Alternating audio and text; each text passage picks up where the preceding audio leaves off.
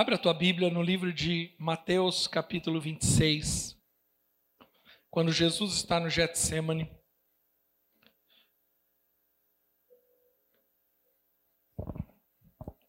Eu tenho um tempo reduzido. Nós estamos nesse projeto Igreja Saudável,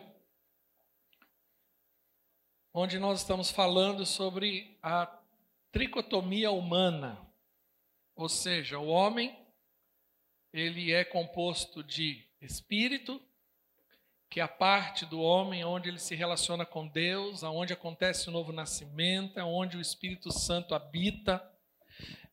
É por meio do espírito do homem que Deus quer estabelecer governo, tanto que a Bíblia fala que nós devemos andar no espírito, direcionados pelo espírito.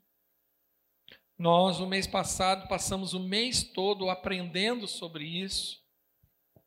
Esse mês de outubro, nós estamos falando sobre a alma do homem.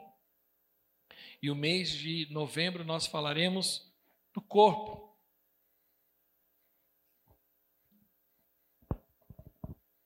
Eu queria ler esse texto que diz assim, no versículo 36, quando Jesus está ali próximo de ser preso e ser crucificado e depois ressuscitar.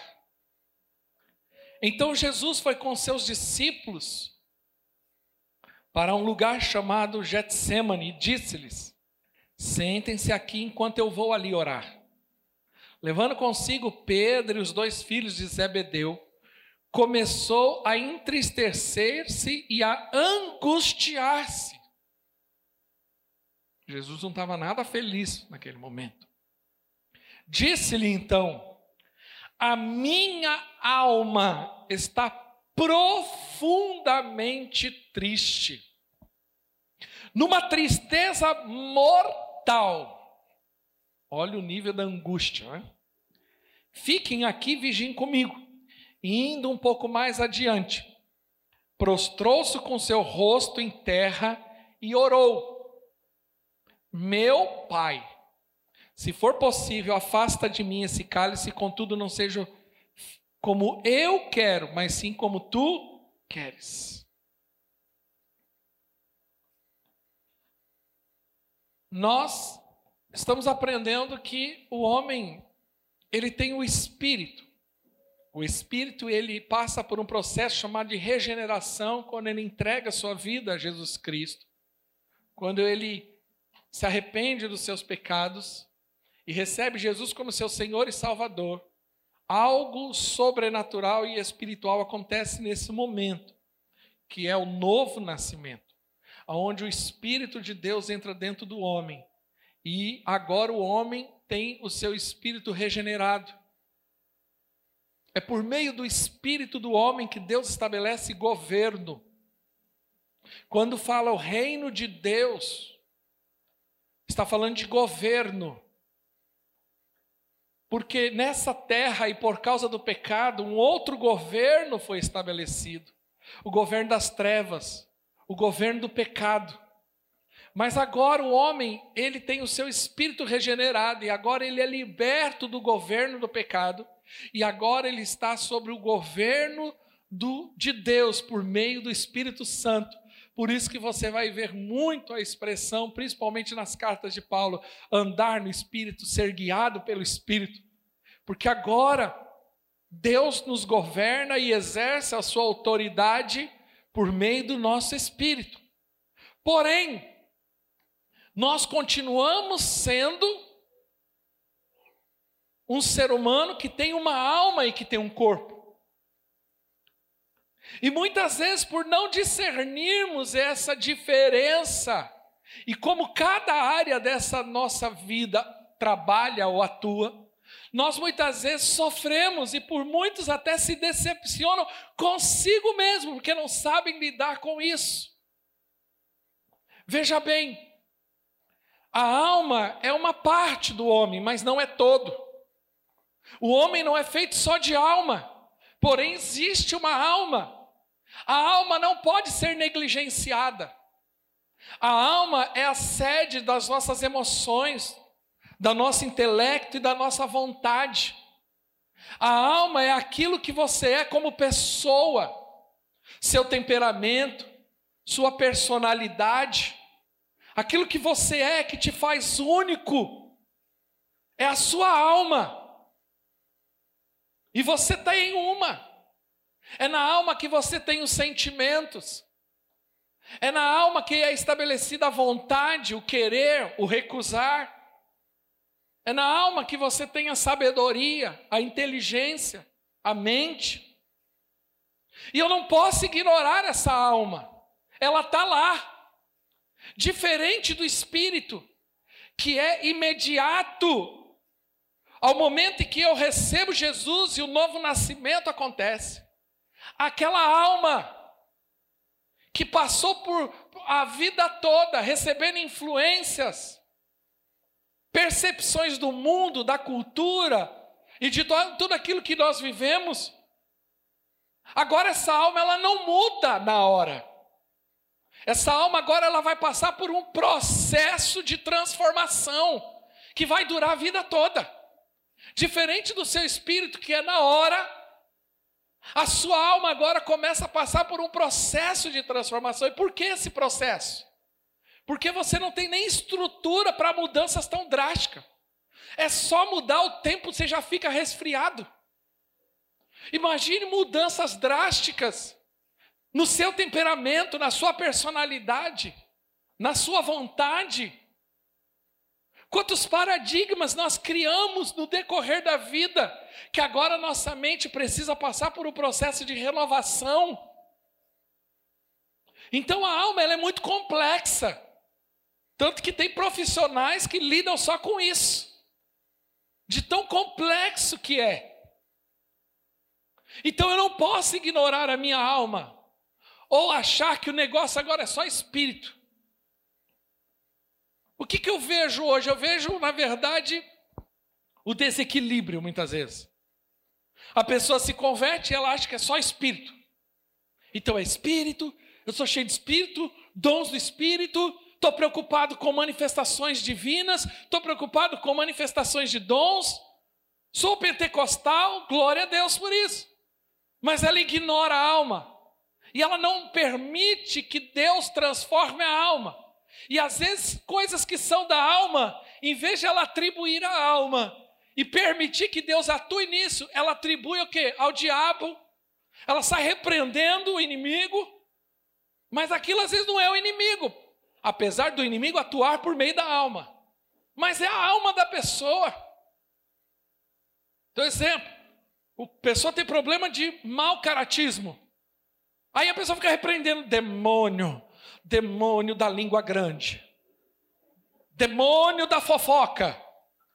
Tem um demônio? Sim, mas o problema ali também qual é? O demônio ele só potencializa, mas ele não estabelece aquilo que não tem. Então, a pessoa tem um problema nessa área, mas em vez de ela permitir, por meio do arrependimento e da transformação, a mudança, ela fica jogando para para a parte espiritual e ignora a alma dela. Quantos estão entendendo? Diga amém. Então não posso ignorar a alma. Muitos sofrem. Aí, com o decorrer dos anos, ele é um crente cheio do Espírito Santo, mas todo problemático de alma. Ele manifesta dons do Espírito Santo, mas ele tem problema de alma, de caráter, de personalidade, é temperamental demais. Então, ao mesmo tempo que está na igreja orando e, e, falando em língua estranha, quando está em casa está quebrando tudo porque o temperamento não tem controle, é descontrolado. Ao mesmo tempo que prega a palavra, está em depressão profunda. Por quê? Porque ignora a alma. Então, ter essa consciência de que eu tenho uma alma é importante. O próprio Jesus no Getsemane disse isso. Ele está falando: Eu estou com a alma profundamente triste. Eu não estou bem. Você já viu gente que ignora a alma? Ela não está bem. Mas aí você vai conversar com ela. Não, estou bem. Estou bem. Eu estou bem. Ah, eu estou bem. Ufa, eu estou bem. Ela ignora. Não estou dizendo que você precisa falar de seus problemas para todo mundo. Mas quando é para fazer isso, não faz. Ignora. os seus sentimentos. Sabe? É interessante que Jesus ele inicia seu ministério, Mateus capítulo 4, não precisa abrir. A Bíblia diz que ele é levado pelo, pelo, pelo Espírito ao deserto e ele é tentado pelo diabo e ele vence o diabo. Todo mundo conhece essa história. Mas antes da crucificação, ele termina seu ministério vencendo a alma. A sua primeira luta é com o diabo, mas a sua luta final é com a alma. É colocando a alma aonde ela deve estar. Ele não ignorou, mas você tem uma alma, não adianta, está lá, está aí dentro. Mas você precisa colocar ela no lugar dela de fato. O problema é que tem pessoas hoje que a alma está no lugar e numa posição de governo que não deveria estar. Então Jesus ele chega lá, ele está falando assim: eu estou profundamente triste. A minha vontade é abandonar, a minha vontade é chutar o balde. Eu não dou conta. Mas aí ele foi, a Bíblia diz que ele vai um pouco mais adiante, se prostra e ora, que não seja feita a minha vontade, mas a sua. O que, que ele está dizendo? Ele está estabelecendo governo. Ele está dizendo: aqui na minha vida, quem define as coisas não é a minha alma, não é a minha mente, não é a minha vontade e não são as minhas emoções. O que define é a vontade de Deus. É isso que Jesus está falando. Sabe? A alma ela é composta justamente disso.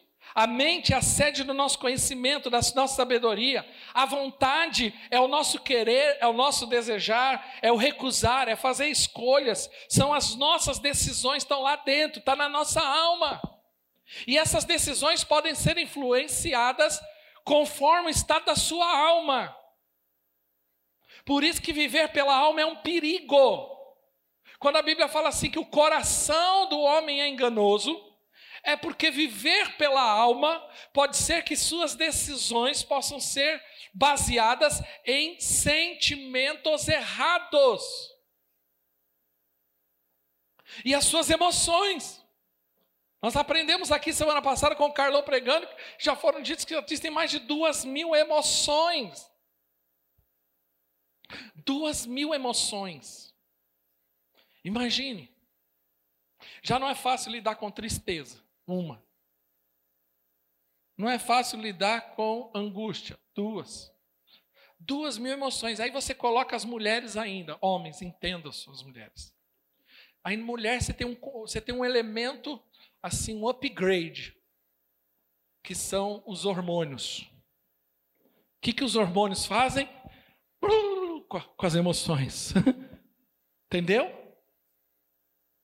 Então você tem, por isso que às vezes muito casal tem problema, porque o cara tem um, um, um, ser humano ali dentro da casa dele, com duas mil emoções, com duas mil configurações. E aí você coloca um upgrade chamado hormônio, que faz aquelas emoções então, é muito importante você ter essa consciência. Quem está entendendo, diga amém. Agora, o que, que é a plenitude do Senhor nas nossas vidas? É, ela se manifesta quando é estabelecido o senhorio de Deus sobre a nossa alma. Qual que é o propósito de Deus nesse aspecto que eu estou ministrando? É que nós precisamos estabelecer o governo e deixar bem claro quem é que governa a minha vida. Eu tenho uma alma, mas eu não sou guiado por ela. Eu, eu, eu não ignoro os meus sentimentos, eu não ignoro a minha vontade, eu tenho vontades. As minhas vontades não são anuladas. Por isso tem gente que fica sofrendo porque ela. Não, eu não me converti. Porque se eu tivesse convertido, eu não tenho vontade. Ah, não, porque eu não me converti. O diabo atua, acusa você e fala assim: não, aí tá vendo? Você diz que é crente, mas tá com umas vontades doidas. Porque você ainda continua sendo humano. Você não virou anjo. Quem está entendendo, diga amém. Mas aí a pessoa cai, não, tá vendo? Aí ela entra em crise. Aí ela chega uma hora que ela fala assim: não, aquilo tudo foi balela. Porque eu continuo tendo vontade. Eu sou crente. Eu amo Jesus. Mas tem dia que eu tenho a vontade de matar alguém. Eu me vejo torcendo o pescoço. Ah, miserável, eu não sou crente nada. Então ela ignora. Sabe? O que é uma pessoa almática? É quando uma pessoa é governada pela alma. A sua mente, sua razão, que governa. A sua vontade. Ela vive fazendo, ela é, ela é precipitada, ela faz as coisas, não pensa, aí quando vê, já fez. É a sua vontade que está no governo. Você já viu a pessoa? Às vezes você pega um viciado. O viciado é assim, normalmente o problema dele é isso. É a vontade dele, quem governa é a tal da droga. Seja qual for. Quando ele vê, ele já fez. Aí quando ele entra em volta na consciência, ele fala assim: Meu Deus, quando eu vi, eu já fiz. Por quê? Porque a vontade dele está sobre o domínio, sobre o governo daquela circunstância. Por isso que a Bíblia fala que um dos frutos do Espírito é domínio próprio, é controle da minha vontade, é controle das minhas emoções. Tem gente que é dominada pelas emoções. Ela vive assim. E aí ela entra em arrascada, tem problema, cria ambientes problemáticos, aonde passa dá problema. Já tem um estigma lá, estigmatizado. Olha lá, o problema chegando. Confusão, barraqueiro, vive arranjando briga, fala sem pensar. Quando vê, já fez, já xingou, já brigou, então, porque é controlada pelas emoções. Sabe?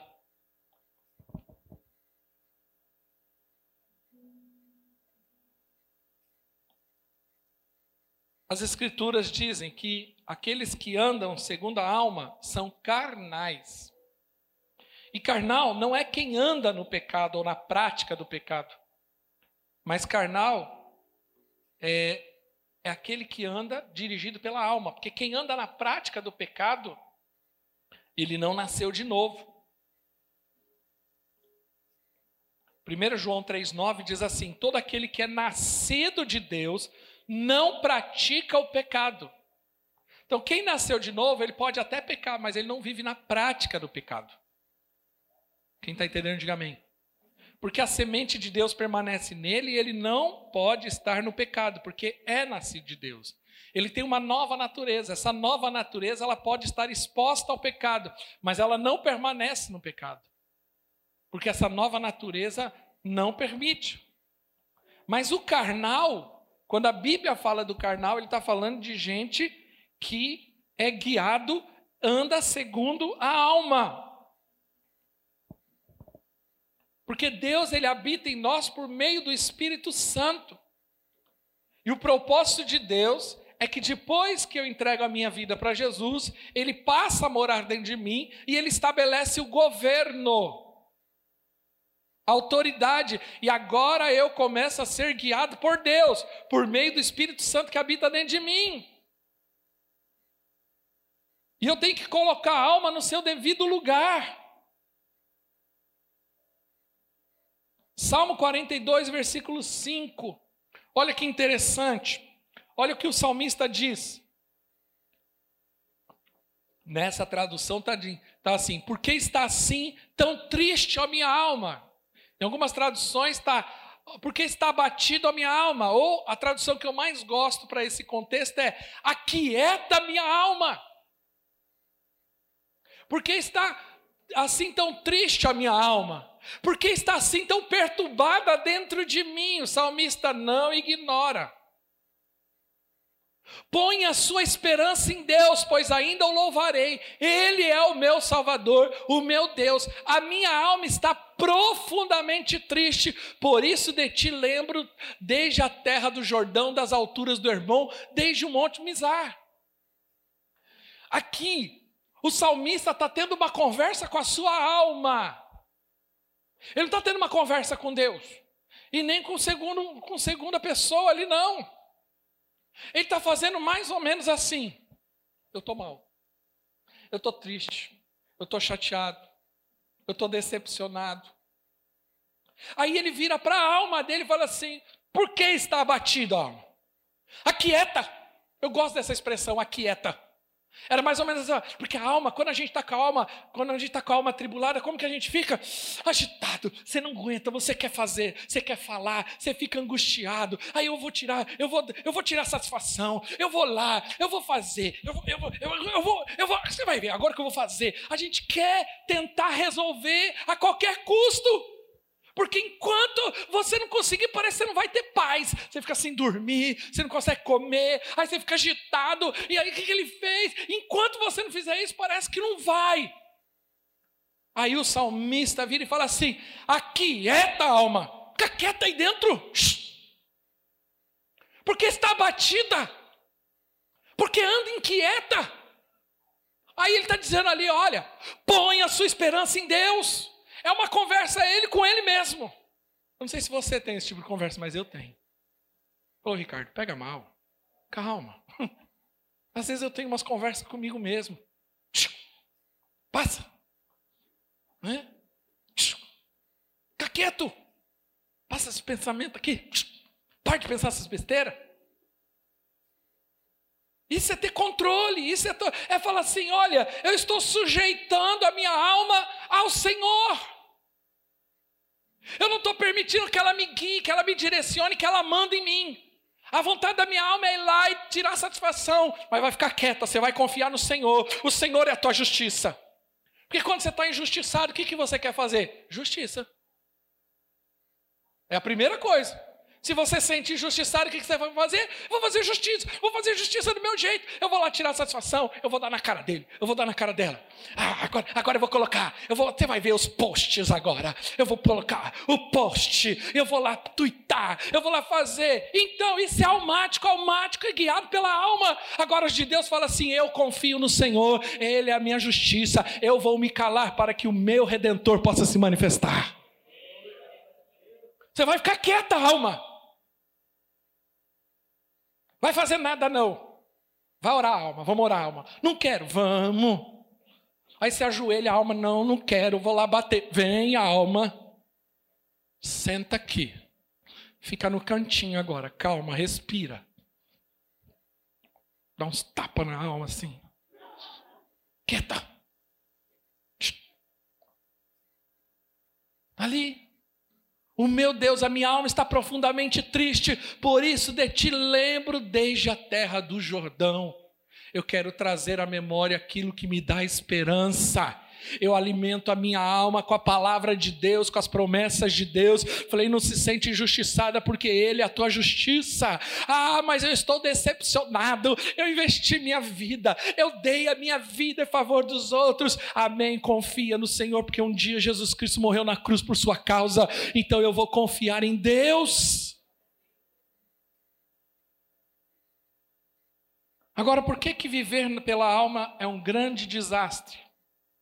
Por isso que tem pessoas que têm talentos, capacidade, que você fala, meu Deus, ela tem tudo para dar certo, mas vive quebrando a cara, porque é almática demais. E o almático, ele só se sabota. O almático, ele só se sabota. Sabe? É aquele tipo de gente, quando tá para fazer o negócio, ele vai lá e puf, põe tudo a perder. O almático é assim. Ele constrói e destrói, ele constrói e destrói, ele constrói e destrói. Agora, como que quais são os sinais de uma pessoa almática? Primeiro, é muito emotivo. É uma pessoa emotiva, ela usa as emoções como critério de vida. Eu não estou dizendo que você não tem emoções. Uns mais. Né? Tem gente que é mais emotiva, tem gente que é menos emotiva. Eu não estou falando de não ter sentimentos. Mas eu não posso usar as minhas emoções como critério critério padrão de vida. Exemplo, tem gente que é assim. A vida espiritual dela. Uf, eu senti o arrepio. Aleluia. Eu senti alguma coisa. E quando eu sinto alguma coisa é de Deus. Ótimo. Só que se esse for o critério, o dia que você não sentir nada, quer dizer que Deus não está fazendo. Porque se esse for só o critério, a pessoa vai ter problema. Está vendo como viver pelo sentimento? E tem gente que vive assim. Ela não, se eu sentir, eu faço. Esse é perdão. Não, se eu sentir eu perdoo. Você nunca vai acordar. Ah, que manhã abençoada. Bom dia, sol. Hoje eu estou com a vontade de perdoar. Não existe isso. Não seja inocente. Não seja tolo. O perdão é uma decisão que eu tomo contra a minha vontade. Contra a minha vontade. Eu não perdoo porque eu. Ah, não, quero perdoar, porque agora eu sinto de perdoar. O dia que você sentir de perdoar, é porque você já deveria ter perdoado há muito tempo. Mas você perdeu a oportunidade de fazer isso no momento certo, de restabelecer lá atrás. Por isso tem gente que perde oportunidade na vida. Porque ela vive por sentimentos. Sabe? Só que o dia que as suas emoções vão embora, ela desanima. E ela faz isso com tudo. Então, ela se relaciona dessa forma. Ah, porque eu sinto, porque eu me sinto bem, eu me relaciono. Aí o dia que eu não sinto mais nada, eu paro de me relacionar. Ah, eu vou trabalhar. Ah, eu vou trabalhar na obra, eu quero fazer a obra, porque a obra, ah, porque eu estou sentindo de Deus que é tempo de fazer a obra. Aí você fica fazendo a obra. Aí o dia que você para de sentir fala, chega, eu não quero mais fazer a obra. Por quê? Porque eu não sinto mais vontade de fazer a obra. Não, você não sente. Vai ter dia que você não vai, não pode viver por sensações. Quem está entendendo, diga amém. Tem gente que vive por sensações. Eu digo claramente para os irmãos: teve dia de eu subir nesse púlpito e não estar tá querendo estar tá aqui. Não queria, não queria, não queria, não queria, não quero olhar nem para cá dos irmãos. Estava nervoso, bravo, chateado. Ai, pastor, mas que isso? Estou escandalizado. Estou nada, eu tenho uma alma também, é que eu mando ela calar a boca, mas eu tenho. Não sou anjo. Esse é o problema de muita igreja. Porque às vezes também, por que, que tem muita gente decepcionada com o pastor e com o líder? Porque tem gente, o pastor se coloca numa posição que ele é quase anjo. Aí o dia que ele manifesta uma, uma emoção. Eu não sabia que o pastor ficava bravo. Meu Deus do céu, mas você fica dando na cara dos outros, fica arranjando confusão na feira. Agora eu não posso ficar nervosinho um pouco aqui? Faz barraco na feira por causa de um real? E agora eu não posso dar um, pitizinho?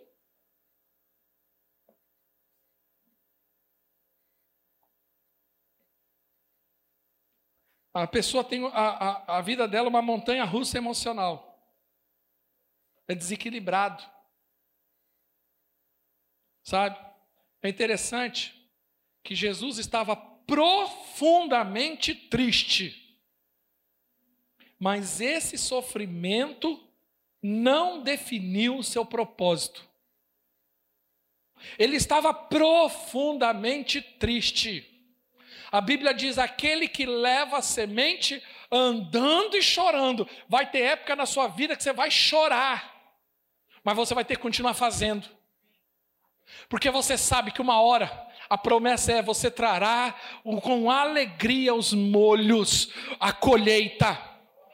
O choro pode durar uma noite, a noite pode ser 12 horas, uma semana, um mês, um ano, mas a alegria virá. Nós precisamos entender que existe essa condição. Segundo, segundo sinal de quem é almático, ele é mental demais. Esse tipo de gente se recusa as emoções, mas anda segundo o padrão da mente, da razão. Então é gente que para ele só faz sentido se está na razão. Para ele a, a, assumir, para ele fazer, tem que fazer sentido na cabeça dele. Porque é razão demais.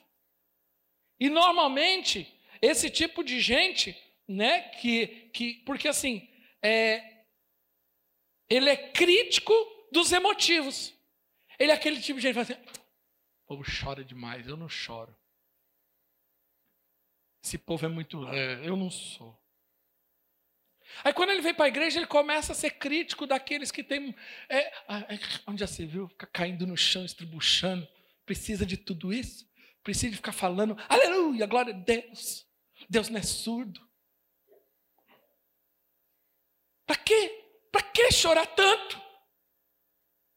Mas ele não entende que andar segundo a mente é andar pela alma também.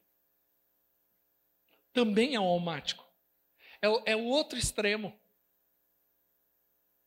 Então ele tem que ter razão.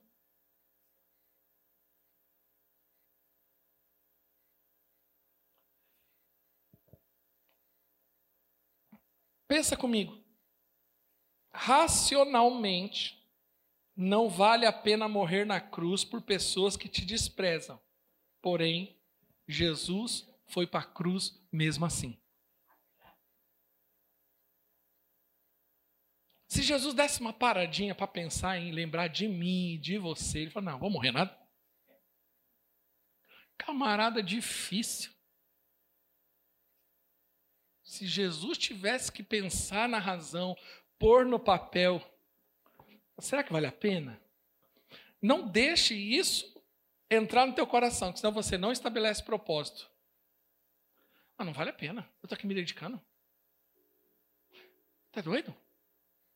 Meu sábado de folga, vou estar enfiado aqui com um bando de adolescente, trabalhando que nem um doido, ainda para não ganhar nada. Apesar que o estrogonofe ontem estava maravilhoso, mas, né? Ah, entendeu? Terça-feira, eu vou lá no evangelismo com criança, bando de criança remelenta, nada, vou ficar em casa assistindo Netflix.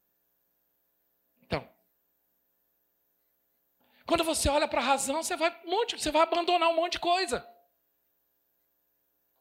Quem anda somente pela razão, a Bíblia diz que há caminhos que parece direito ao homem, mas o seu fim é de morte. Normalmente esse tipo de versículo é aplicado aos que têm razão. A razão diz isso. Eu gosto.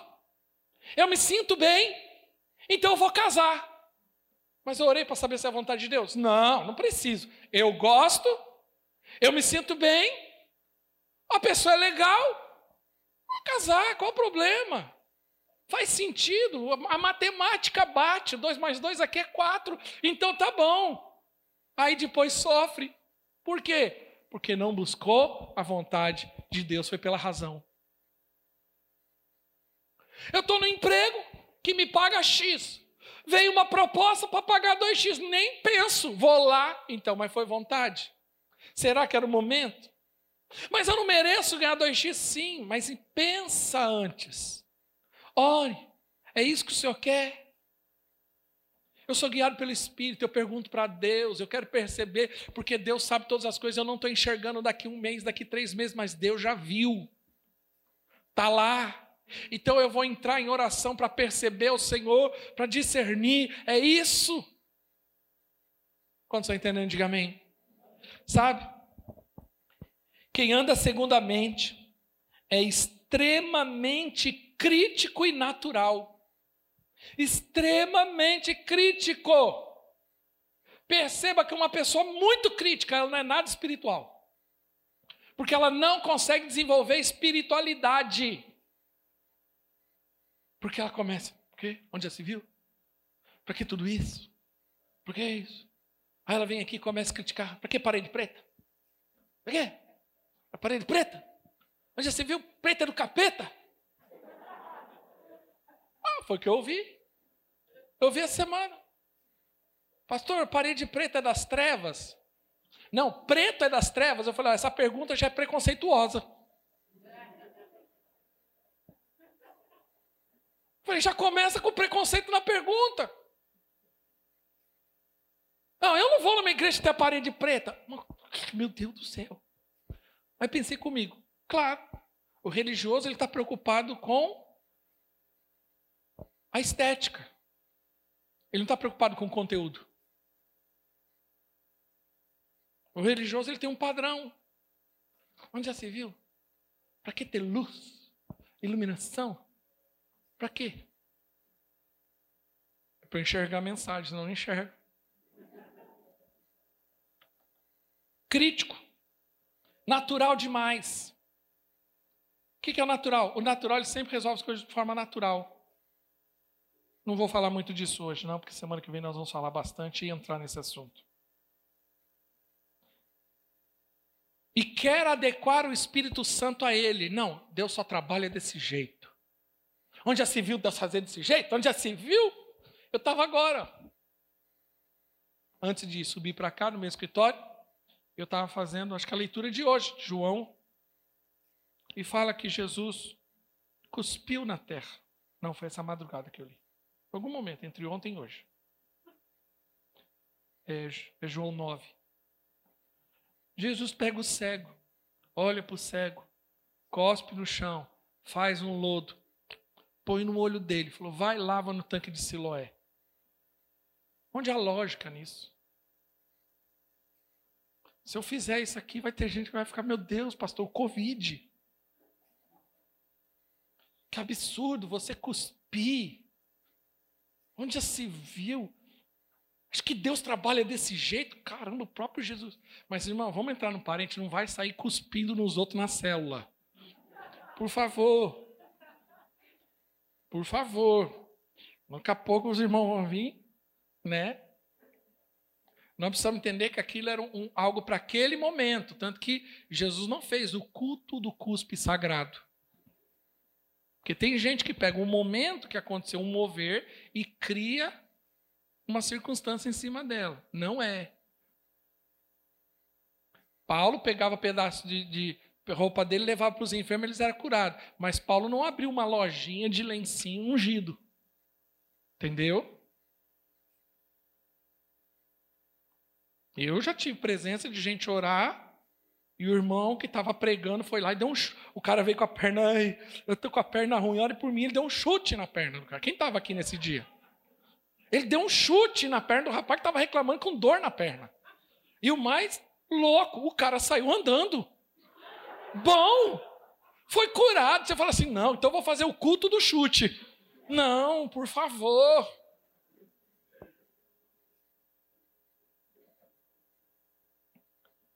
Mas a pessoa quer adequar o Espírito Santo, nós precisamos entender o seguinte: o Espírito Santo não está preso a, a, a, nossas vontades, ok? O Espírito Santo ele age do jeito que ele quer. O Espírito Santo não precisa de mim, de você, o Espírito Santo precisa de igreja. O Espírito Santo ele age onde ele quer, do jeito que ele quer. O padrão é dele, não sou eu que defino o padrão para Deus, perdão. Sabe? Normalmente, aquele que anda pela razão são religiosos. Você pega os religiosos criticando Jesus, onde já se viu curar no sábado? Deixa para segunda.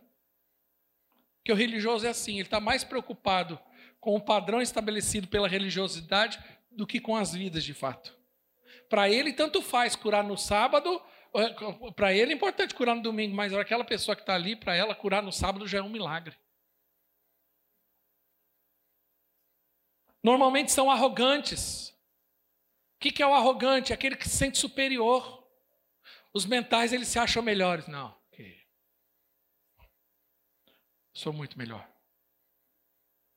Eu estudei teologia do El Shaddai. E porque eu estudei a teologia do El Shaddai, esse irmão não tem teologia nenhuma, então eu sou muito melhor. Tudo aquilo que você faz que te torna arrogante, te estragou. Tudo que eu faço é para me tornar servo daqueles que eu estou servindo. Se Deus me deu inteligência, se Deus me deu sabedoria, se Deus me deu um dom, se Deus me deu recurso, é para servir. Eu falava esses dias para uma pessoa muito rica. Ela falou: Eu quero ajudar os pobres. Eu falei: Você quer? Não, você deve ajudar os pobres. É seu, é seu dever ajudar. Porque quem tem, tem que ajudar mais do que os que não têm. Então, se Deus te deu recursos, Não é para você ficar com você, não. É para você ir abençoar outros. Se Deus te deu inteligência, se Deus te deu talento, é para você abençoar, é para você servir. Quem está entendendo, diga amém. E terceiro, para finalizar, são os empolgados. Esse é um sinal de quem é almático, eu falei. Que ele é emotivo, que ele é mental e que ele é empolgado. Ele é movido pela empolgação, é o crente oba-oba. Ele não tem consistência, sua validade é igual a de um iogurte. Tudo que ele começa hoje, daqui a uma semana não existe mais. Porque ele é empolgadão. Eu tenho uma frase, quem trabalha comigo sabe disso. Que eu digo, eu não me empolgo com os empolgados. Essa frase eu uso para comigo. Então, às vezes, vem gente muito empolgada, pastor, eu quero fazer isso aqui. Eu falei, então tá bom, vamos fazer, glória a Deus. Então, existe um processo, existe um caminho. Não, não, eu vou fazer aqui. Eu falei, não, existe, existe um processo, um caminho, vamos lá, vamos começar. Você tem o passo um, o passo dois, o passo três, o passo quatro. Até porque eu preciso ver frutos, eu preciso né, estabelecer relacionamento, preciso estabelecer aliança. Não é assim. Não, a pessoa vem na empolgação, e da mesma jeito que ela vem, ela vai embora. Aí ela deixa tudo na mão. Aí depois quem fica olhando com cara de tacho? É você. A nós. Uma pessoa deixou na mão assim. Quem está entendendo, diga amém. Sabe? O empolgado, ele só faz quando tem vontade. Por isso que obra de Deus não é feita por empolgados, é por comissionados. Obra de Deus não é feita com povão, é com discípulo.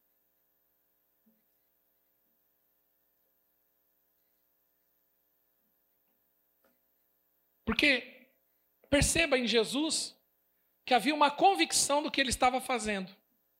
Eu sei o que eu estou fazendo. A minha alma diz outra coisa. A minha vontade diz outra coisa. Mas eu tenho uma convicção de que eu vim aqui para morrer na cruz a favor dos pecadores. Eu me sujeito ao sofrimento, à dor, para que outros possam ser abençoados.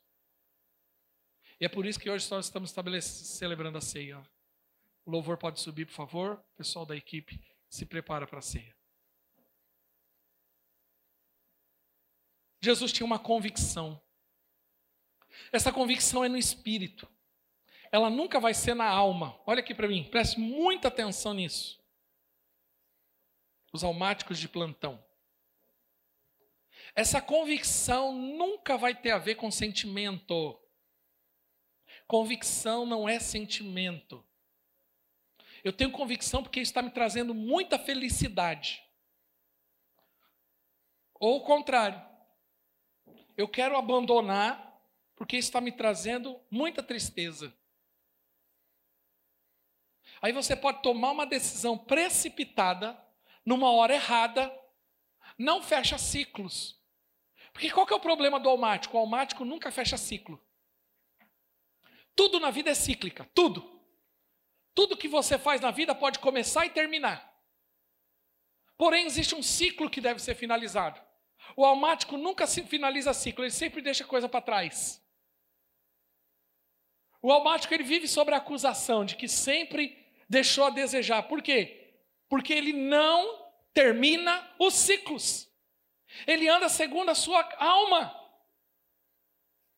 Ele não vai até o fim nunca. Ele não termina do jeito certo. Às vezes eu tenho gente que eu vejo, eu vejo elas saindo de circunstâncias que ter, é até justo ela sair daquela circunstância. Porém, eu sempre olho e falo assim, ela fez a coisa certa do jeito errado. Qual que era a coisa certa? Às vezes ela sair daquela circunstância. Qual que foi o jeito? Erradíssimo. Ela não foi sábia, ela fez na hora errada, da maneira errada ela expôs, ela trouxe à tona circunstâncias que não era para trazer, ela falou que não era para falar, ela criou situações que não precisavam acrescentar naquela circunstância, porque o almático ele é assim, ele não termina ciclos. Por isso que todo almático ele vive com a sensação de que a vida dele não anda. Ele vive com a sensação de que as coisas não funcionam. Ele vive com a sensação de que a coisa não vai, porque ele não vai até o fim. Jesus estava ali, ó, na cara do gol. E ele podia simplesmente dar um passo para trás. Falei, eu ainda não estou pronto, Senhor. Mas aí ele chegou e falou, ele colocou a alma no lugar, que não seja feita a minha, mas a tua alma. Não é você que vai definir o propósito de Deus para a minha vida. Eu vou, mesmo não querendo ir. Paulo diz em Romanos capítulo 7: aquilo que eu queria fazer, eu não consigo fazer, mas o que eu não queria fazer, eu faço. Ó oh, miserável homem que sou, ele diz. Sabe? O estabelecimento do reino ou do governo do Senhor sempre vai começar de dentro para fora. Como assim, pastor? Antes de eu ver o governo de Deus na minha casa, no meu casamento, nas minhas finanças, na igreja e na sociedade, esse governo tem que funcionar aqui dentro. Primeira coisa que eu tenho que colocar e sujeitar a esse governo é a minha alma e a minha carne. Para depois eu querer estabelecer governo. Para depois eu chegar em casa e querer estabelecer governo. Porque agora eu tenho uma alma sob controle do Espírito Santo.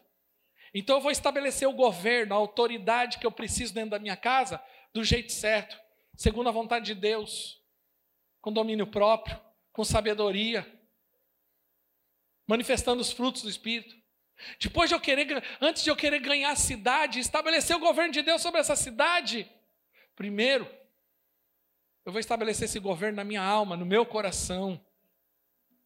Eu não sou mais uma pessoa precipitada, impulsiva, que fala sem pensar, que age sem pensar, que faz loucura, ou que anda pela razão somente mas é alguém que ouve o Espírito Santo e fala: Deus, qual é a tua vontade? Ricardo, a tua minha vontade.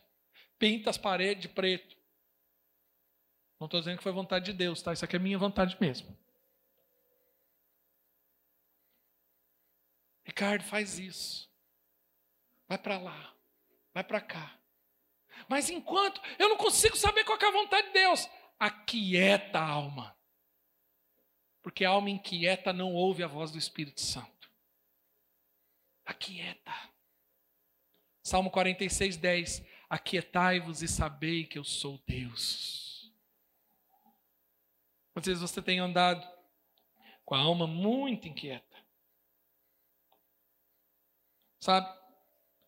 Jesus disse assim: Meu Pai, se possível, Afasta de mim esse cálice.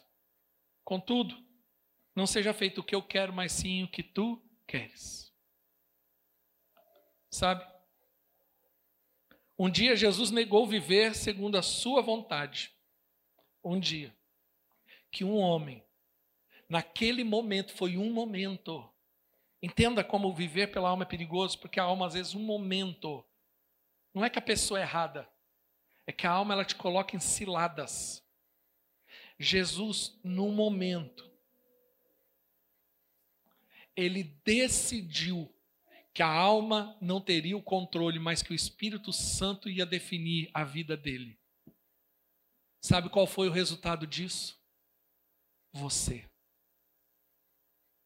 Você hoje é salvo pelo sangue de Jesus. Hoje o seu nome está escrito no livro da vida. Quantos aqui tiveram sua vida transformada por Jesus? Quantos aqui podem testemunhar o poder do Evangelho? Sabe por quê? Sabe qual é o resultado? Você. Você é o resultado de um homem que um dia decidiu que a alma não o definiria, que a alma não estaria no governo. Quanta coisa pode ser definida quando você fala assim, alma, você não domina mais a minha vida. Quanto propósito, quanta gente alcançada, quantos milagres estabelecidos na sua vida e por meio da sua vida.